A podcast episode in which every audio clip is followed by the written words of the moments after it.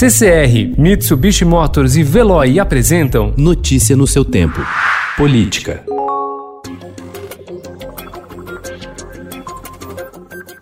A escalada da tensão política no país em meio à retórica persistente do presidente Jair Bolsonaro e aliados contra instituições estimulou nos últimos dias uma série de manifestações em defesa da democracia. Em forma de manifestos, artigos ou mesmo de atos nas ruas, os alertas e as críticas ao atual governo uniram segmentos diversos da sociedade, rivais na política e até mesmo no futebol. O decano do Supremo Tribunal Federal, ministro Celso de Mello, comparou o Brasil à Alemanha de Hitler e, em mensagem reservada enviada a interlocutores no WhatsApp, disse que bolsonaristas odeiam a democracia e pretendem instaurar uma desprezível e abjeta ditadura. Procurado, o ministro alegou ao Estadão que a manifestação foi exclusivamente pessoal, sem qualquer vinculação formal ao STF. Celso de Mello é o relator do inquérito que investiga as acusações levantadas pelo ex-ministro Sérgio Moro de que Bolsonaro tentou interferir na Polícia Federal.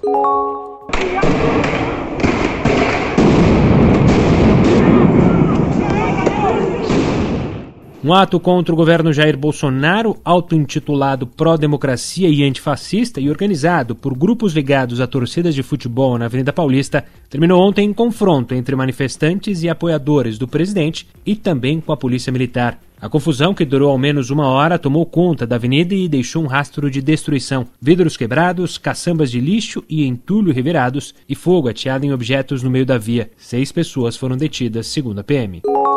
O ministro da Defesa, Fernando Azevedo, sobrevoou na manhã de ontem, ao lado do presidente Jair Bolsonaro, uma manifestação de apoiadores do chefe do executivo marcada por faixas contra o Supremo Tribunal Federal e a favor da intervenção militar. Procurada, a defesa não explicou a razão de o ministro ter acompanhado o presidente no sobrevoo, nem o uso do helicóptero camuflado.